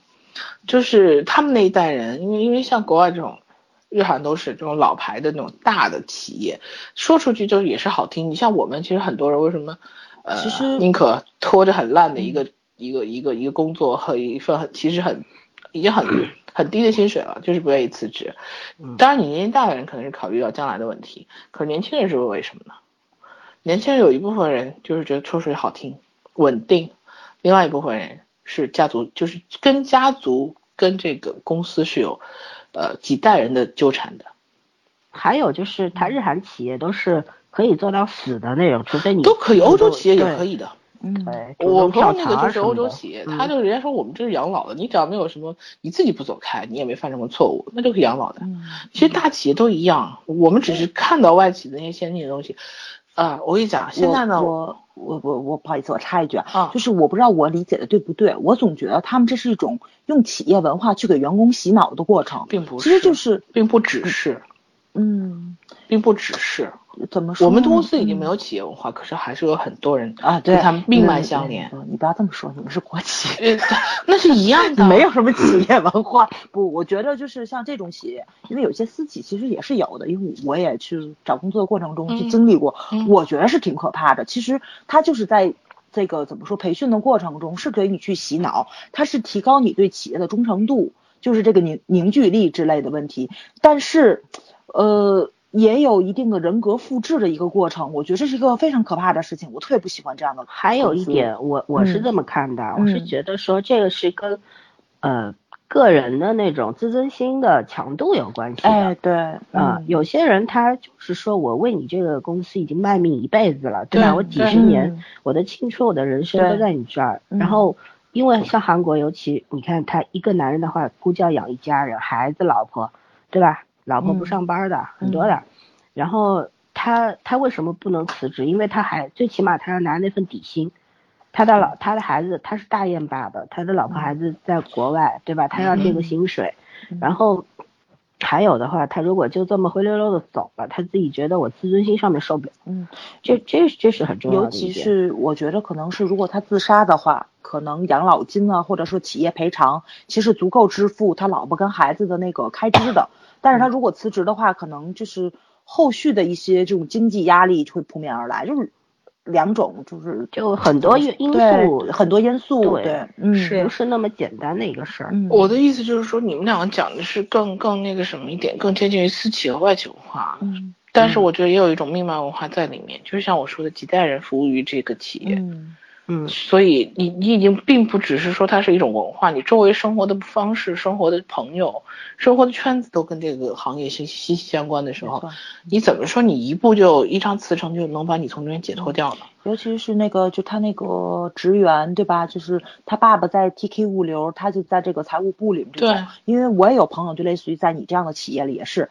比如说他的弟弟，或者说他的叔叔，就是他们家子，好像就是你你是只有朋友吗？我跟你讲，我们这种，我我现在这两年好一些了。我前几年的话，就是我们是少数少数派，你知道吗？你空降就跟你空投在这里一样，别人都是盘根错节，嗯，我们反而是少数派。在这种时候，你就你就很茫然。其实作为一个新的，对于。职职场还没有任何认知的一个普通的大学刚刚毕业毕业生来说，你其实是很茫然的。你就觉得这种东西你怎么去抵抗，或者是你怎么去，呃，适应。对你，你你你是跟人家根本就不是一个平平起平行线的。你要这么说的话，其实我觉得外国也有，比如说咱们看美剧或者看电影，对吧？后来，对对，我你看什么大学的，就是斯坦福大学的、哈佛大学的校友关系，校友对兄弟会啊什么的。我这么跟你讲，其实都有。我跟你讲哈。我开始我们就是说，就是有些落后的东西就是国企和中国的一些特色。后来发现不是，不是。我的朋友很多朋友，中国那些大型的外企、大型的私企，他总会养一些人。这些人呢，未必这些人有什么用，但这些人背后的政府关系、家庭关系呢，是非常非常有用的，在关键时刻是能保住你，或者是怎么样的。所以哪怕是闲人，他们也会养你。谁跟你说只有国企养闲人？从来都不是。对，嗯。所以后来。前两天也是我好朋友跟我讲讲一个他们公司发生的很奇怪的事情啊，因为他是在外企嘛，然后发生到一件最后很搞笑到什么程度，就是就是一份合同谈成了两个甲方，啊，就一份合同谈成两个甲方，然后我我就快笑死了，我说你们这也不是第一天上班的人对吧，都是十几年工作经验的，怎么就一个一个一个事情谈到最后成了两个甲方？然后我就跟我我跟我另外一个朋友讲，我朋友说。其实我说那个朋友就就就很很好笑，他就说，你说外国那种职场会不会跟我们这边的职场风格其实是类似的呢？也有一些就是人为私差的这些行为啊，或者是怎么样的，或者是搞的内斗。我说我说从我得到的消息来讲呢。除了语言和国籍不太一样，其他内容上差不太多。人的人的那个，对，我说甚至社会的分配啊，人性的 本身啊，其实都是大差不差。对啊，我说甚至于说，以他们那个水职场的这种四差的水平呢，和这种啊这么这么短的。人类历史的进化呢？哦朋友的话，对，因为 宫斗剧，你相信全世界人拍不过中国。没错，没错。对，因为我们太太久太擅长于这东西了，基因里带着。对我基友的名言就是某某某在《甄嬛传》里绝对活不过五集。对，哎，你说这个，我想起来，我以前看过一本书叫《海平面以下生活》嘛，嗯就是那个也是他们上海，就是老三他们上海的一个姑娘陪着嗯老公去荷兰生活，就是她老公在那边上班，她就是随身家属就去了，然后就讲她老公那个公司里面有有一个荷兰人，就是干什么都不行，最后呢就发现这个人就只有嘴皮子特别厉害。公司就真的给这个人安排了一个岗位，就 天天在公司里骂人，你就想象不到这事儿，我觉得特可笑。就他也觉得很震惊，他觉着外企应该是那种就职责很分明，每个人都是能把自己本职工作做好的，但是真的没有那是上班三年以内小朋友哎这样会这样想。对对对对对，然后发现比咱国内要好玩的多，就是就是荒诞，特别荒诞，你想象不到，就为了这个人的性格，特意给他安排了一个职业，天天数落人。我天，我就觉得这工作很适合我。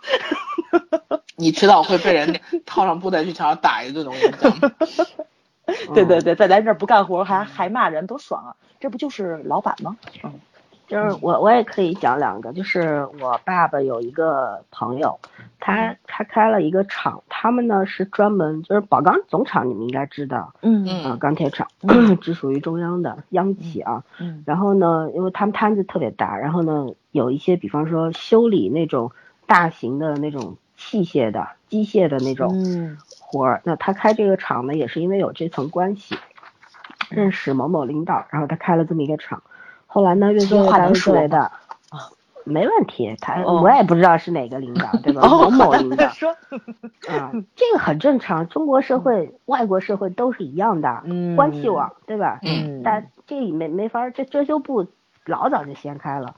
就是他后来呢，就是说，呃，这厂做了差不多十多年，啊不，二十多年了，到现在。嗯然后呢，现在呢快要倒闭了，为什么呢？我爸是分析了两点，第一呢就是要账要不到，那个现在就是这国家单位欠他钱，就每年给哦他们干活儿，但是钱收不回来，嗯你知道吧？嗯就是这个明白明白呃嗯没办法，你你要问他要钱，他明年活儿不给你了。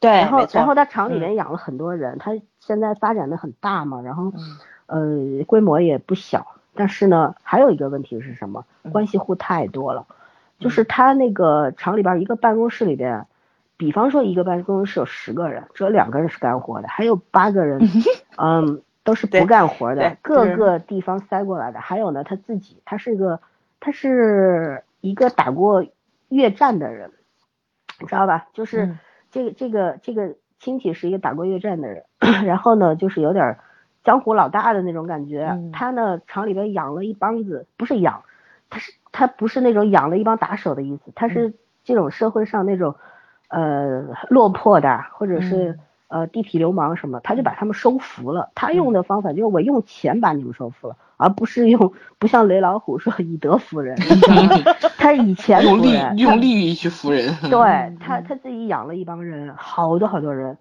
那么就各种各样的情况加在一块儿，他现在就是说，我爸说，因为我们家还有一个有有几个亲戚就是比较困难的，在他厂里面打工嘛，嗯然后呃现现在就是就是好像是两年的奖金没拿到了，就是一五年一六年的奖金，他们奖金是年底发的，一次性发放，嗯工资是逐月发，那么奖金是一五一六年的都没拿到，然后要工资的话不到账就是发不了。嗯，对，工资是从去年十月份到现在还没有发过，是嗯这样一个状况啊。这这个呢，就是其实这个是一些目前一些私人企业的现状，对，都是没有办法的。嗯，对，嗯还有一个事儿，因为我以前 读完研究生，呃，还没有出去之前，不是有有一阵儿，呃，公警察也不想干了，然后呢，很迷茫，在人生的路上迷茫了，不知道自己想干什么。然后呢，我又自己觉得自己性格有一点儿，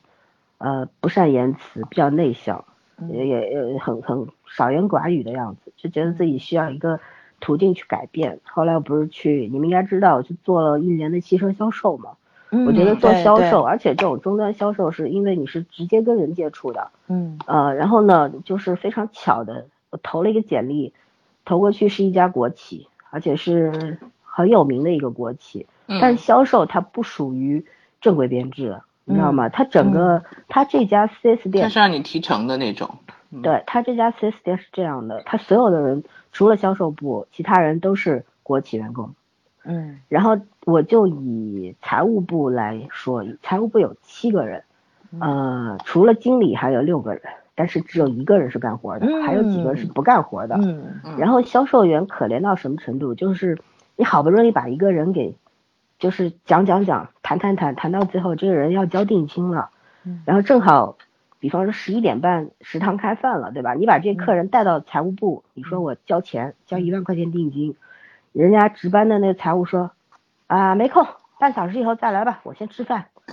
就是他一分钟是不会耽搁的，就是宁可让客人等。那有些客人会很恼火，对，什么态度？我走了，我不订了，对吧？嗯会这样，就是说他们是不在乎你你销售付出了多少。其实这个公司，这个公司能够，当然人家财大气粗气粗嘛，但这嗯 4S 店它那个销售量很高，一年的话能卖一千多台车，就是在上海也是很了不起的一件事。确实不是上汽的吧？哎，不是不 是，然后就是说这是一个，呃，然后他那个部门任何一个部门，包括有一个就是那种专门验车的一个部门，里面有三个人，三个人都是不干活的，就是你销售员，比方说你发放新车了，对吧？你嗯。他那个流程特别特别复杂，为什么复杂？因为有这么多人，嗯，每个人都要敲个章签个字，你销售员特设的岗位，嗯，对，你要放一个车的话，你得敲十几个章，签十几个字，然后完后这个人不在的话，你下一个人你就没办法，是好玩的吗？这逃吐太对了，就是这样，就是你嗯。要放一个车出去，今天客户钱都交完了，牌也上完了，客户来提车了，你跟客户你要，比方说你要跟客户，你不能约上午，为什么？对吧？上午客户来他得等，那是客户不满意，然后销售员又有公司里边的那个总部的那个考核记录，如果客户因为他们会打回访电话，客户说嗯。我不满意，你的销售员这台车提成就没有，直接扣掉。对，销售员是非常可怜的一个一个一个立场，然后他们要跟客户说，我自己经历过啊，我我会跟客户说，你你下午来，我上午得把手续全办完，就是这样。然后其实你你们也知道我的性格是，我不是刚烈，而是我是比较非常有原则的那种人。对，一板一眼，嗯，对，嗯但是在那个地方我学会了变通，就是首先就是我觉得在工作的那个方式上面，自己找到了一个很好的方式，就是会统筹。因为比方说我一天要放三个车，其实如果按照就一个个签字啊什么的呢，嗯我就跑死了，我这一天啥都别干了，嗯 我就我就就专门签字了，你知道吧？对我，就会隔天我就会想好我第二天要干什么，然后我会能提前做的我就把提前的给做掉了。嗯，甚至于也学会了借力打力。就比方说，因为我跟老总，因为就是可能就是那种，因为当那年就我在那边待了一年，创了他们的一个记录，我卖了二百十七台车，这是从来没有人做过的一个记录，就最高的人也就一百多台车，我也不知道我怎么卖的，反正就卖出去了。然后，所以以前学那些相信摩羯座的能力对付 人的那个招数都有用，对只要他是人，然后就是说，嗯、当时因为你你实力强，老总会给你面子。对，就是我我有时候会直接，比方说我会，比方我说我跑到哪个部门儿，然后这个人还在那边磨洋工，我我就会跟他说十分钟后老总要出去，我要找他签最后一个字，我拜托你赶紧签，那你你拿别人来压他，其实这些事儿是我不屑于去做的，在以前是嗯。不屑于做这些事儿的，但你在这个环境当中，你必须学会这样，要不然你寸步难行。对。还有的话就是，以就是，呃，以我的性格呢，就是说，比方说这种财务说，你等半小时，我吃完饭你再来交押金，我可能当场我就跟他拍桌子了。但是那个时候，我后来我在那儿混了差不多三四个月吧，我跟那财务关、跟所有财务关系都很好，包括跟后面售后车间的每一个人关系都很好。嗯人家人家都觉得我很会做人，可是其实我什么都没干，我只是给人家面子而已。就是很多事情，比方说人家需要我帮忙的时候，我一定帮。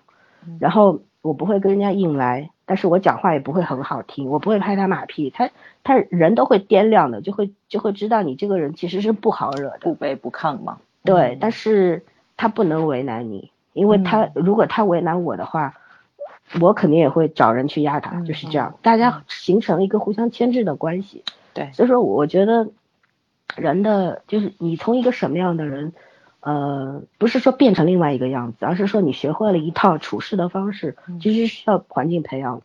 对，后来我离开那个公司的时候，我提前三个月，呃，我我就是我是呃，前一年的十月份入职的，嗯然后到后一年的九月份我就提出离职了。我们老总就不放人，说我说我因为我刚进去的时候，因为他们这种企业你们也知道，他不会招一个硕士生。嗯嗯然后我进去的时候，我说我高中时候我拿了一个高中文凭去应聘的。嗯然后后来就是，反正也暴露了嘛，因为他们有一个什么竞赛，当时我也我不知道，我就去参加了。然后他那个竞赛是让你要填最高学历的，嗯然后他们那个都是可以查到的，你知道吧？嗯你的信息，然后我就只能后来这样，我就跟我们老总说，你不放我走，你不是浪费我读这么多年书吗？我说我就我就是来学学怎么做人的，我说我现在学会了，我谢谢你们，嗯。我就走。然后他扣了我三个月，没让我走，到最后甚至于最后一个工资我不要了，然后我当当时给他们卖了一台车，卖给市政府的一辆那个进口的面包车，做了装修就做了一百多万，你难以想象那一百多万都做了什么，其实就没几样东西，而且那东西也没值那么多钱，但他就卖了一百多万，不含车，就这样。然后那个车提成我大概能拿一万块钱，我说我也不要了，你赶紧给我那个 退工走人是吧单、劳动手册让我走吧。嗯嗯就这么走了。但是我就是觉得我我后来就是，呃，跟那那里边的一些朋友，当时在销售部还有一些朋友处的关系都挺好，现在还会微信上互相大家互动，然后有时候联系啊什么的。就是说我心里一直非常感激这个职场，其实就是说我觉得，呃，就是你今天会变成什么样，你都要想想你曾经经历了什么，对吧？呃，嗯那些其实很好。然后回到有时候我就是根据自己的这个状况，我再回到这种电视剧里面职场的话，我就觉得为什么有时候我我今天会说金科长这事儿，这个剧虎头蛇尾，因为职场没有那么容易，就是对，嗯对，其就是实每个人对，这是最要命，就是说他每一次好像他关键时刻化险为夷，而且他什么都没做，主要但是他做对了。其他人认可他的方式实在是 让我无法接受。对对，而且他他化险为夷，嗯对吧？一个一个一百八十度的转折，这个你说服不了我，因为我们活到这把年纪，虽然不老，但也不小了，嗯，好歹在职场中，像我的摸爬，滚打，对七八年也有了，你们还会比我长一点，我我我多读了两年书这样几年了，嗯，对，就是说，就像我们现在的单位，我们是一个呃科研单位，嗯。对，然后人基本比较简单，就是说大家呃大家都没有那么多心思去干那些事儿，对就是忙都忙死了，谁有空去搞这些？嗯，还有呢，男生比较多，我必须要说一句，嗯女人多的地方事儿比较多，太难对了。对，男人多的地方呢稍微干净点是这样。然后呢，比工作压力和任务比较多，所以说嗯没有那个闲工夫。嗯所以说我我是我是为什么这工工作工资又不高，但我又不走，我其实就是图这份清静。对，嗯，对，确实是。因为怎么说呢，就是有一份工作啊，我干的时间不长，应该就干了五天，然后最后就是就是我一般来说啊，试用期我给自己一般就是三天的量，就是如果说三天我能够忍过去的话，就是说没有特别触犯，让我觉着跟我这个原则相违背的话，我几乎就能干下去。嗯。呃，那份工作就是就是怎么说，是别人辞的我，就干了五天啊，是别人辞的我。但是你知道那种如释重负的感觉吗？就是因为不是别人真的是死你啊，对，是应该是我呃上级小领导去嗯找的我们老板，觉得我不太适合这份工作，然后我们老板找我谈，我们老板找我谈的时候，我长舒一口气，跟他对我确实觉得我不太适合，然后老板也一愣，然后那个王王问，那你觉得就是你在干的过程中有什么不适应吗？我说工作上没有不适应，我说我觉得是跟人的交往上实在是忍受不了，因为我就这么跟你们说啊，就是我从来没有，因为我很多朋友都结婚嘛。我觉得就是结婚以后跟结婚之前没什么太大变化，我从来没有说在真实的这个交往上遇见过结婚以后就是 贾宝玉说那种一眼珠子的女人，但是在那个办公室里面的话，我是一个崩溃的状态，就是我一定要在办公室里所有的女人骂自己婆婆的时候去附和她们，然后你然后的什么办公室在可对怕了。对，然后他们的任何话题我要加入进去，如果我不发表的话，我 就是他们会觉得你很格格不入，就是就是也有不合群儿，一次我们中午对吧？这个人，对我中午吃饭的时候，甚至于就是我那小领导就跟我说了，哎，我觉得你这个人特别不合群。我说可能因为我没结婚吧，就是话题。我觉得就进行不下去。第一，我没有接触过你婆婆，我不能批评她。第二，我身边的朋友结婚还是幸福的比较多，就也有刁蛮婆婆，肯定有。但是我觉着就是处理问题嘛，我身边呃有生活智慧的人也是比较多的。就是就可能刚开始会有一些不愉快，但是在相处的过程中，大家都能找到一个比较和谐的位置。然后呢，不就是说双方都给对方颜面。然后我觉得就是说有一些就是长辈吧，可能是有一些蹬鼻子上脸，但是老公在其中也起到一定的作用，他可能也会去牵制他妈妈，然后让双方达到一个平衡。但是我从来没有遇到过就是说老婆不懂事儿，老公也不懂事儿，几乎这种就都二婚了，对吧？就都离了。我身边很痛快，就都几乎就全都离了，有绝对是有过得不痛快的，但是干嘛要互相伤害呢？所以。嗯，人就喜欢互相互相伤害，伤害对，对对伤害吧？然后就是在工作的过程中有一些职责不明，也是让我特别不理解的事情。就是我原来的工作也要涉及一些库房管理，就是怎么说呢？就是肯定会有破损，这是很正常的一件事情。但是破损的话是有破损的那个那一项，你去记下来，什么东西破损了？因为有的时候其实破损的东西也是有实际意义在，也是有利用价值在，也有一些会取出去用。这是很正常的一件事情，但是这个库房管理实在让我无法接受，在就是他所有东西有的是记录在册，有的是不记录在册。然后呢，正好赶上一次，我就我要去库房检查，我找出来一堆东西有，还有一堆东西没有，就是账册上有，库里没有。然后库里有，账册没有的东西。然后呢，他们说重新建新本的时候，这堆东西怎么样腾到这个新本上？我挨个的东西都要去问我们这小领导，这个东西入不入册？然后他也很烦躁，他觉得你什么工作能力这都不知道。可是我刚来你们公司啊，你什么入册什么不入册我不知道，很正常，对吧？嗯，你要不就全都入册，我觉得要不就全都入册。你嗯，有些东西对账上没有的话，你也可以出一出一张表格给领导嘛。但是他们其中内部有什么漏洞嘛的，我就不太清楚，有的又不能写上去。然后呢，等于说我做完了一份之后，其实我们那个小领导他又去库房重新做了一次。就是我们六天，其实有四天是我在干，最后两天他又重新干了一份。他当然觉得我的能力有问题，但是我觉得确实你们这个公司 也不太适合我去干。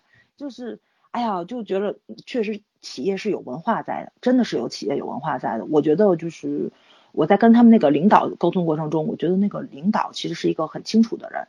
就是他招聘我进去的时候也是很痛快，他自己也跟我说的是，因为。就是办公室里的人，其实都有一个怎么说，就是那个生育过的问题。然后那个那些人其实是比较稳定的，因为他们都生完孩子回来了。我觉着他可以不招我这个岗位，因为那些人手手里都是有活。我其实去接的话是其中有人负责的活。我觉得他可能是有一个替代的作用在里面，因为这个嗯，大家跟领导沟通过程中，他可能会有一些怎么说呢，就是暗示你呀什么的，就是你以后要。要在什么岗位上？我自己已经感觉到，我进去的话可能会威胁到一些人的这个怎么说呢？这个岗位工作啊什么的。但是确实，我进去之后结过婚的人有一个好处，就是他稳定；另外一个好处，他心思已经不在工作上面。有很多人是这样。我我也很无法接受，就是我在这边就是已经点库，本身我对你们工作就很不清楚，库房里的东西很不清楚。然后我在干活，你要跟我聊你婆婆。我是对这种所有的别人家里这种家长里短事情都没有兴趣。对对，甭管结婚不结婚，我也不会跟人聊人婆婆。对，我尤其我是特别纳闷的，在就是那种开放型的办公，对吧？虽然领导是领领领导办公室是有门的，但是就是他的门是开着的。对对，领导的门是开着的，他能够听到你们外面在干什么，就你们就可以聊婆婆。领导不介意啊。对，所以说女人多的地方很麻烦，很麻烦，超级超级麻烦。对 对，我我认识的女人好像还没有这么多这种类型的普普，我认识女孩都不是这种风格，都不是这种。嗯嗯，其实是这样，就是你应该是这样，你的朋友和职场不一样。我职场呃也没有这种，我职场没有太多这种。咱的朋咱的朋友在职场上工作上，他也都是。事后出来，朋友喝喝吃吃饭，喝喝茶，跟你吐槽，就是偶尔说两句就算了嘛。那哪有说当个话题在那聊的？对对，尤其是够够搞笑。很多时候，咱像咱们沟通，其实你是一个发泄的过程，事后你自己会去解决问题的。你不会说把你这个问题转嫁给我，让我给你出主意，对吧？就是我出的话，可能我也是一个参考意见，决定权在你手里。但是你你需要我陪着你一起骂你婆婆。其实这家公司它已经形成了这个氛围，没有人去管。然后大家对大家一开始可能有些人还不愿意，但是后期都觉得，哎，既然好像蛮开心的嘛，天天吐槽，负能量堆积起来了。其实负能量会让人愉快的，你知道吗？啊，是吗？对，知道你过得不好，我也就安心了。对，就互相 互相。哎，其实真的是，真的是，对啊，对。然后对，在我们说说回金科长，其实我还有对金科长就既羡慕又不满的一点，就是他们这财务部的人太和谐了，整天抱在一块儿跳啊跳啊，唱啊唱啊，对吧？好的，一个一家人似的。哎，我说实话，我就觉得职场如战场，像我们单位这种，因为人和人之间私人的利益。纠葛非常非常非常几乎没有的地方还比较亲近，但是你普通的职场的话多多少少，尤其是那种如果你你是做销售的或者做市场的，肯定会有竞争啊，对吧？来，我跟你吐槽一下我的职场，我的职场曾经跟你现在的办公室是一模一样的，并且我那个时候做的就是销售，所以跟你讲职场职场是不一样的。所以那不也这样了吗？呃，那是因为什么？那是因为那是因为企业文化变了。对，圈圈，你们那就从我们两个你们那阵儿是不是就类似于每个人负责的这个一块儿都是固定的？我们现在也是没有竞争关系。我们现在也是的，竞争关系是是是计划性质的，就是不像现在这样的。而且我觉得最明显的变化是两个公司合并之后，我们确实企业文化变了。对啊，就是企业文化是一个很重要的东西，就我们现在是没有了。大多数的职场就是这个样子，你只一旦有竞争关系，关系没错，没错，对吧？你像我们竞争什么呀？竞争谁案子做得多？有 病吗？对吧？我们的目标是无案可。我们的目标是没有蛀牙，是吗？对，什么都不干，天下太。哎呦，太好了，对，天下无贼多好啊！对啊，天下无贼哪符合人类社会的生存定律啊？那不平衡了，不平衡。嗯。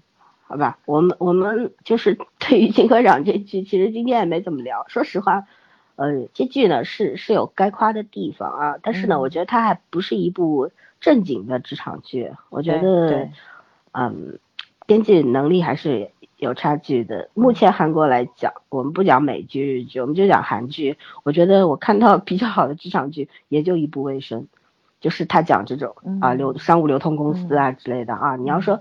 医务剧什么的，那我们不谈，就是讲这类的，嗯，也就一部卫生。我曾经对金科长还是寄予厚望的，然后越看越不是味儿。我现在就觉得，我就想知道徐律到底是什么身世背景，他为什么会变成这样？这是我唯一看剧的目的。然后我现在是想知道那个张，就是张代表最后会不会变成。就是会不会露出狐狸尾？对对对，跟会长甚至比会长更狠的。我觉得以 这个编剧的尿性难说，这编剧现在看不出来他到底准备怎么写。对，反正到现在也没有说把这个剧集延长两集，对吧？就十六集结束。这剧一到了十二集，你还看不出编剧要干什么，说明不是我们 眼神有问题，是编剧有问题。对，就是说他自己都还不知道他到底要准备怎么样，这结尾拉不拉长都不会好。其实他涉及到了很多，就是那个职场上的痛点，但是他都没有深入去写，就莫名其妙。我觉得这个编剧是有心，但是他其实挖不出来，他不敢挖。还是实实力问题。嗯，他不敢挖。还有就是有些东西吧，就是可能也太不了解，因为毕竟编剧的话，你没有在这种职场里面待过。你也就凭想象，很多都是臆测，对对，嗯，我就心想这编剧是怎么想的，他都不敢写金科长一点点财务专业的知识，其实财务是个很深的东西，对，那他竟然敢选这个行业，你毕竟就是韩剧里面写财务的，好像还没有。不是你有没有？我觉得你可以不写医务，但是你写财务其实也是一个非常难拿捏的一个东西。你写财务都还不如去写人事。我跟你讲，我的意思是什么？就是说韩剧到目前为止没有以财务为核心内容的这个题材，这个故事出来，他可能就想做个创新。但是呢，他显然对财务知识也是仅仅。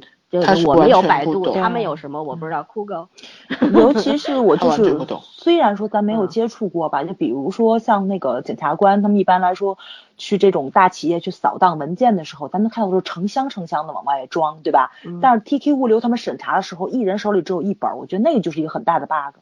我嗯就是我们公司可以每年审计的时候，那那那那那那那一个部室都是好几个箱子，对？吧？对，我觉得就是说，你可以说有很多很多资料在电脑里，但是其实一般来说都是属于就是手写这种纸质版的一种最后，一定然后数字版的。对对对，这嗯两种是必须都存在的。虽然我不太懂，但是我觉得就是因为我我给那阵儿也是给那个。就类似于出纳的工作吧，给我们的老师去做账啊什么的，就这种东西，我觉得都是一式两份然儿的。而你十八般武艺样样啊精通，淋漓。而且我想吐槽他一个嗯点，就是他说他那个后来是说，呃，他们财务室是嗯是是是，就是他们出事这个金科长这个这个地方，嗯他们出纳反而就是那个人是出纳室的，对吧？会会计室，啊，会计是会计的是的室的，嗯，哎，我就觉得按正常来说，我不知道是韩国分的原因，财务室和出纳室是不会这样分的呀。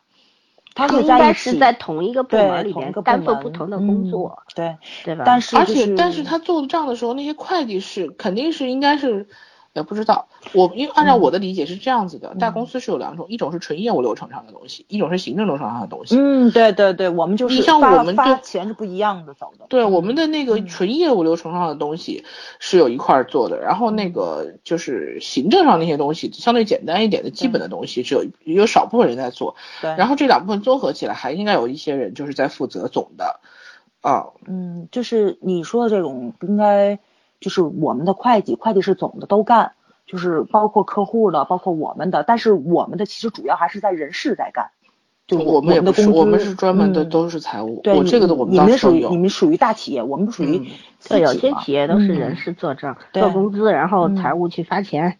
财财财务，我们这财务也是分开的，嗯有管员工的，有管客户的，对对对我们也是客户里边是多的，对。而我们人事嗯人事也做账，财那个财务就是管发钱，这是他们财务没错的。他们财务真的好乱呐，我觉得就是我们财务好多，这个对金科长里面的嗯财务，就我觉得就是管人家报销，然后管一些 买文那是具啊买 行政上的那是那这这是行政上的，对啊，但是你你看有没有，它体现的就是他他们就干这点事儿，别的没有。嗯但是对吧很奇怪，那如果他办的是这件事，他们那个就是上吊的李科长，就是植物人的，嗯他为什么会管公司做大账呢？对呀，所以我就说他不是你说业务上的东西啊他他可能就是个人行为，个人行为，个人，因为他做账很厉害，所以被拿去做这个事儿，然后把要杀他灭口吧，或者是怎么样，就嗯就这么回事儿呗，对吧尤？其不是说整个是这样理解了。嗯，就像会计室他们那边的人应该都接触过这个账目，对吧？你怎么就能保证这个李科长是这样子，他们就一个个都这么干净？我觉得，哎，这这个编剧确实脑洞有点清奇，对，呃，他思虑这边吗思虑不周，对我觉得就是韩剧其实这是一个韩剧的通病啊，就是嗯他们呢是是有想法的，虎头就是说对立意呢都不错，但是嗯呢就是没有去把它把这个故事讲好的能力。呃，你看韩剧每年几百几几不是几百部吧，几十部，？嗯上百部的这样上百部是有的。嗯，对，上百部嗯的一个对量，对吧嗯？包括一些家庭剧上百集的这样子，然后，但是你真正能够竖大拇指的并不多，说实话，对不嗯对？一年也出不了多少精品，嗯我但是呢，看了一下去年全部的嗯，主流剧大概是一百六十多部，因为我最后的表没有发出来，但是我们挑着看，就是以森森看的这个量算最多的，不用算我们三个都看过的，我大概觉得也就是五十部不到。嗯，应该还不到嗯50 50部不到然后看不了那么多，然后我们拿出来讲的也就是二十多部，我们提嗯到过的，就不是拿出来讲，就是我们提到过的。但是他们这个体系已经很成熟了，我觉得好编剧会越来越多，就是对他现在已经涉及到面儿还是比较广的了，已经，嗯，对，涉及这呢就这么说吧，就是呃，数量到质量的量变肯定是会存在的，嗯。但是呢，韩国人呢就比较那什么，呃，精分极端，你知道吗？可能嗯。他有一些这是他们的题材局限对，对这它的就它这它局限性。对，这是他们局限性。有的时候你可能特别钻牛角尖，能够把一个事儿干得特别完美，但那个是日本人，嗯，对吧？日日本这些大和民族，他是他们讲究就是匠气嘛，不对是，，就什么嗯事情都要有极致人家二十，人家说我只做了二十五年，这个“只”字当时真的是吓到我了。嗯，对，但是韩国人的话，我觉得缺这份耐心，也缺这份沉稳。我们不是去评判这个人怎么样，我只是从韩剧这个来看，嗯，一个一个国家气质有一点点，嗯，嗯，是，但是呢，人家还是比我们现在的国产对，人家起码电视工业上比我们做的要。呃我跟你们讲个笑话，这个题外话快结束，讲个笑话嗯让大家一乐啊。今天我在微博上看了一个视频，两分三十八秒，嗯讲什么呢？就是他是讲一个什么类似于敌后游击队的那种啊，嗯就是抗日战争时期的，嗯，就是有两个人在选那个选武器，就是两个领导坐那儿选武器，然后一嗯帮人过来就贡献自己发明的东西，有一个人拿了一个包子，说领导们哦，我看了尝一口，那包子扔出去一个，然后就它全炸了，对是吗？那个包子既可以吃，又可以当炸弹。啊，我你你，我看的时候我都 疯了。是咱们的然后电视是的，是的，我一会儿给你推过去不仅。是包子，后来他又拿出来一个篮子，里边有萝卜、辣椒、西红柿、黄瓜，都可以这么干。我去，它叫什么？我想啊，那个片叫《敌后武工队前传》还是叫什么？哎，我今天上节目前刚看，快笑死我敌后了。武工队的电影多好看呢！电视剧，电视剧，你我一会儿就给你找，我我所以说看到了。，我我是想说，我们在吐槽人家韩剧的时候，我们才是脑洞清奇哈。我我底气不足，因为我们在拍这种，然后我 Oh 们居然还通过了，有编剧去写，有演员去参与拍，然后广电还通过了。片好吗？这对个就不是说片花就成然后老百姓，你说现在我们的孩子要是看到这个，还有谁要学习，要好好的当 当科学家呀？我突然当当化学家呀、物理家、物理学家呀，没有人愿意去干这个，当厨师就行了嘛，对不对？做个联想包子技巧，又能然后吃去当又能农当炸人。农民也挺好的，然后研究出来东西都可以随时炸。对，我的天呐，编剧是谁呀？于正哎，关键是不是不是，还这不绝对是个正剧的。然后那个，而且关键是，现在你知道我第一遍没看懂吗？我嗯看了一下，我说什么情况？这边他那个那个那个领导们在吃包子边，他扔一个东西，哗就炸了，扔一个炸。我又倒回来看了第二遍，这边还敢吃吗？我第二遍才确定我没看错。啊，于国于民，牛逼。我太欢乐了，你这这这你只能欢乐来形容，真的是没有办法形容。所以我们在吐槽韩剧，人家韩国人说，哎呀，你中国出电视剧什么鬼呀、对不对？嗯，好吧，那就就是后来有个人评论最这更牛逼，说当年这个刘翔前妻还裤裆藏雷呢，这不要藏雷嘛，裤裆藏两个黄瓜不就完了吗？哦，我还真的黄。推荐大家有兴趣也可以去微博发一下。哦这个东西真的是，我觉得脑洞清奇这件事情吧，唉，果然我果然我们历史比较悠久，想的比较多。嗯，嗯这个我觉得诺贝尔奖可以撤销了啊，也没有必要，没有存在的意义了已经。嗯对啊，嗯，这这就是我们一个敌后武工队可以解决一个，这要什么核武器啊？这什么都不需要，我们这是生化武器和那个杀伤性大规模杀伤对，我性武器们现在我们二合一。我们现在什么怕人家什么萨德呀，什么都不用，对不对？我们尤其咱们的一人中餐馆发俩包子这么多就完了，对不哎，不用，我们去把我们的种子萝卜种子卖到卖到韩国，然后他们种出来的地方走一路炸一路，多好。嗯 吐槽结束，吐槽结束，没完了，我都快笑死了。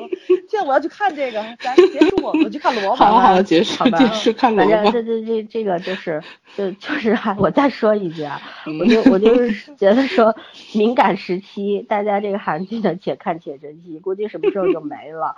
但没了以后呢，我们也要思考一下，我们要不要转战其他的领域。但是呢，在这个 藏萝卜这个事儿，我们还暂时不考虑。对，就是韩剧这个还还存在，但凡他们出好剧，我们还会讲。但是呢，就是还是开篇的那句话，就大家带带着理智来看剧，然后守护你该守护的，然后啊该抵制抵制，该打压打压。这对你看韩剧跟爱国没关系，这两码事儿，好吗？我们非常爱国，我们对帝国主义啊这种特别憎恨。对，对，像那个什么，就是那个，我现在还抗日，但是日本漫画还是要看的，我们看盗版，对啊，对吧？支持民族工业，咱们要看盗版。对对对对对，我们一直看都是盗版。对对不要脸，拜拜。大家再见。